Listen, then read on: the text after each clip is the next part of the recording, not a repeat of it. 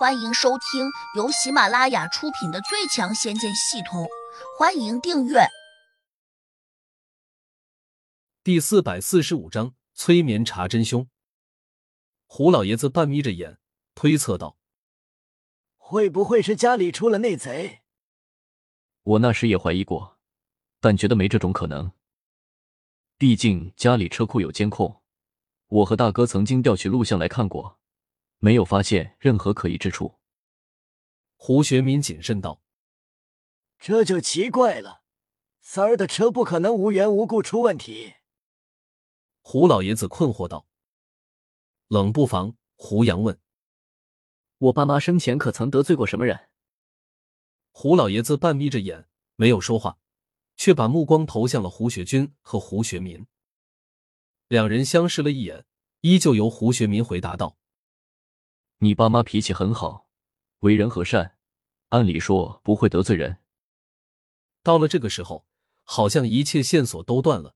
胡杨却仿佛看到了当时的情景：自己的父亲被修炼中人控制了心神，因而才会将车开出了公路，冲下了悬崖。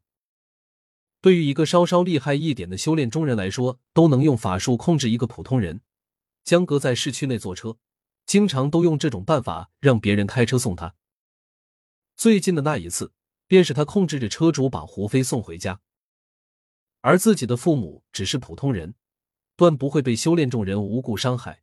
只有一种可能，就是那个害自己父母的人，他只是别人花钱请来的凶手。幕后真凶一定另有其人。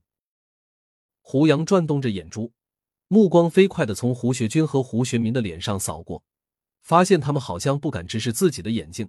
如此看来。他们似乎还有什么秘密没有说出来。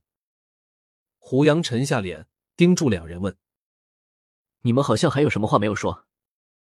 胡学军和胡民身体微微一震，马上摇头说：“他们把知道的东西都说了。”胡杨哼了一声：“别以为你们是我叔父，我就不敢逼你们说真话。”说话之际，他手一扬，两根银针瞬间飞出去，分别射进了两人的眉心。胡学军和胡学民顿时目光呆滞，整个人就好像被施了定身法似的，突然就僵硬在原地，不再动弹。胡老爷子一看，不禁大急，立刻叫了起来：“胡杨，你做什么？他们是你叔父，你别害他们。”胡老爷子，你放心好了，他们死不了。胡杨的声音很冷。胡老爷子只觉得有股寒气袭到脸上，令他很不舒服，并且他还有种直觉，胡杨根本没把自己当成胡家的人，甚至连一声爷爷也没有叫过他。你到底对他们做了什么？胡老爷子虽然也修炼过，但本事太差，甚至还没有筑基，因此他完全看不清楚胡杨刚才对胡学军和胡学民动了什么手脚。当然，他心里明白。胡杨是个修炼中人，而且是个厉害的高手。他如果要对两人施加什么法术，那真是易如反掌的事情。胡杨淡漠道：“我只想听他们说几句真话。”停顿了下，他没有再理会胡老爷子，随即用一种低沉的声音问胡学民：“既然你什么都知道，那就老实交代，你们为什么会心虚？”胡学民两眼空洞，一脸茫然。就好像木偶人一般，呆呆的说道：“我们得罪了人，他曾经扬言说要给我们一个教训。”胡学军接着说：“我们当时并不怕他，我大胡家有的是厉害的保镖，当中不乏修真高手。可那人威胁说一定会让胡家知道厉害，我们那一阵很小心，随时都带着身手不错的保镖。就那样小心翼翼的过了半个月。”三弟突然就出事了，我们虽然怀疑过那个人，但苦于没有证据，所以也拿他没办法。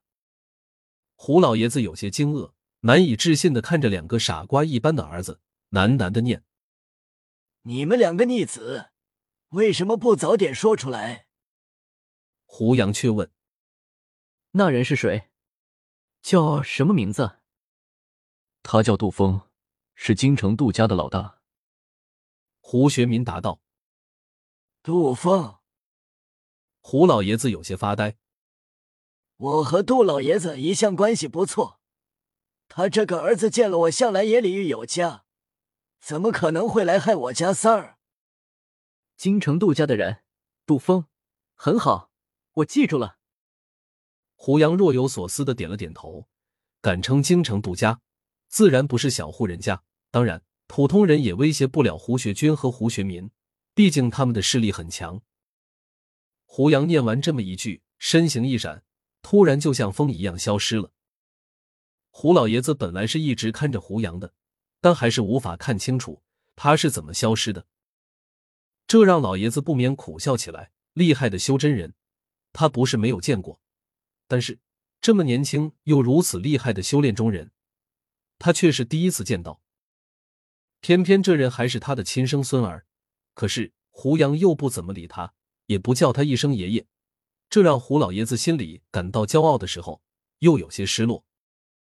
望着门外，老爷子突然反应过来，连声叫道：“胡杨，你先别走，你还没有把你两个叔父放开呢。”胡杨早已经不知道跑哪里去了。这时，一个声音悠悠的响起：“父亲，你说什么？”胡老爷子转回头，这才又吃惊的看见胡学军和胡学民已经恢复了正常，两人似乎都有些困惑，且还转头四下张望。胡学军更是迫不及待的问：“父亲胡杨呢？”他走了，你们俩没事吧？胡老爷子关切的问：“我们能有什么事？”胡学军和胡学民均用奇怪的目光看着胡老爷子，好像觉得他关心的有点多。刚才你们俩就像傻了似的，把我吓了一跳。胡老爷子也是见过大世面的人，但他还是有些担心，毕竟他对胡杨一点也不了解，万一他发起狠来，对胡学军和胡学民做出了什么。他却只能干着急。我们几时傻了？父亲，你怎么了？胡学军不解的问。本集已播讲完毕，请订阅专辑，下集精彩继续。